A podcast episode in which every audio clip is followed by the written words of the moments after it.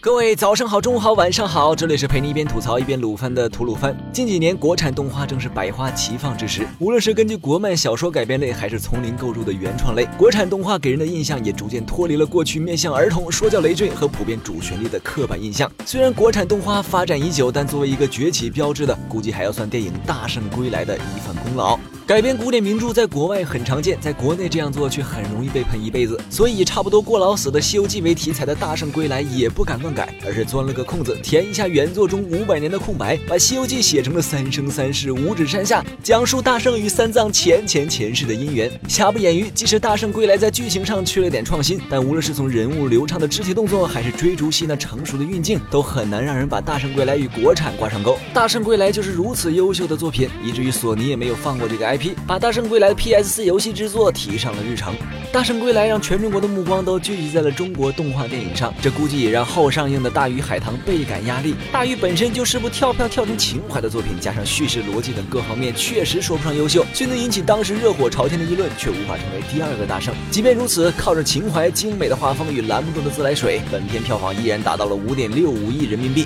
而同样是众筹拍摄于七月中上映的《大护法》，难免会被拿去跟《大鱼》相比。大家都知道，由于某些大人的原因，中国电影是没有分级的，而大护法就很创新的先给自己分了个十三加，儿童需家长陪同观看的分级，并且我们从宣传片就能看出其影片风格是真不适合小孩子观看，处处充斥着血腥和猎奇，剧情隐晦而黑暗，花生人的画风都快赶得上魔方大厦了，小孩子看了怕是要做噩梦啊！所以比起表现不咋地，但情怀与话题热度都满分的大鱼，大护法的预告片与猎奇的海报，还有真的一点都不美型的画风，成功劝退了大批家长加儿童的观影组合，口碑再好，剧情再有内涵，讽刺再深刻，票房也注定无法超过大鱼，也是颇感可惜。不过有了第一部的经验和口碑积累，大护法二的情况应该会大为好转，值得期待。在此为生不逢时的魁拔点上一根蜡烛。而既然是百花齐放，能看的当然不只是动画电影。曾经许多人那满满都是日本新番的追番列表上，也逐渐出现了一些优质国产动画的身影，包括起点神作改编的《全职高手》，二次创作到自立门户的《超神学院》，中日联合制作的《银之守墓人》、《灵剑山》、《突变英雄》等等，甚至还有日本 IP 丢给了中国做的《拳皇命运》，多到数都数不完。而其中撸哥比较期待的还有一部《择天记三》。《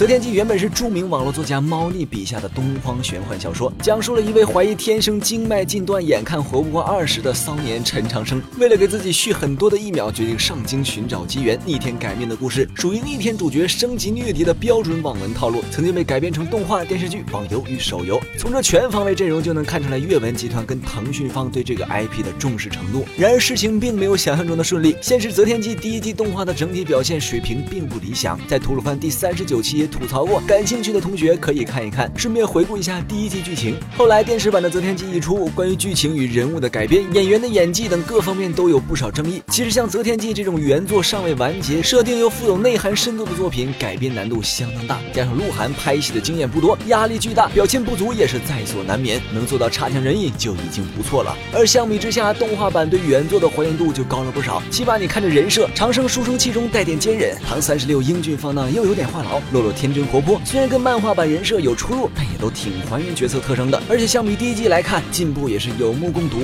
构图更立体了，分镜更成熟了，整体色彩和人物层次也更鲜明，打到有来有往，看着比某些站撸 PPT 动画好看多了。虽然人物复制粘贴、对话时经常不自然的静止等细节问题还在，但考虑到预算问题以及完全国创，这方面还是可以理解的。对于国产动画，撸哥的态度向来都是不强求长度，只求个精致。日本动画都有一堆半集番和泡面番的是吧？《择天》第三季一话二十分钟下来，我感觉剪成十五分钟就会紧凑很多。如果配角们的辨识度再高点，整体节奏再紧凑点，特效再短一点，那就更好了。如果你是猫腻书迷，又或者单纯想找点国产动画来看的话，《择天记》第三季将是一个不错的选择，推荐追番指数四星半。今后吐鲁番会继续向大家推荐那些值得补或者追的作品，感谢观众老爷们对吐鲁番的支持。如果有什么意见或者番剧推荐，欢迎在节目下方留言。如果喜欢本节目，希望能点个收藏，点个赞。最后又到了每期一次的抽奖环节，本期的奖品是由鱼子酱送出的《择天记》正版护肤挂饰一个，健康、泽心、学业三款选一哦。只需关注鱼子酱官微，转发本期节目视频即可参与抽奖，获奖名单将在微博公布。鱼子酱淘宝店开业啦，只需扫描右侧二维码即可进入，涵盖动漫周边、衣服、首饰，不卖辣条，业界清流。客官们走过路过，不妨进来瞧瞧呗。那么本期节目就到这里，让我们下期再见，拜拜。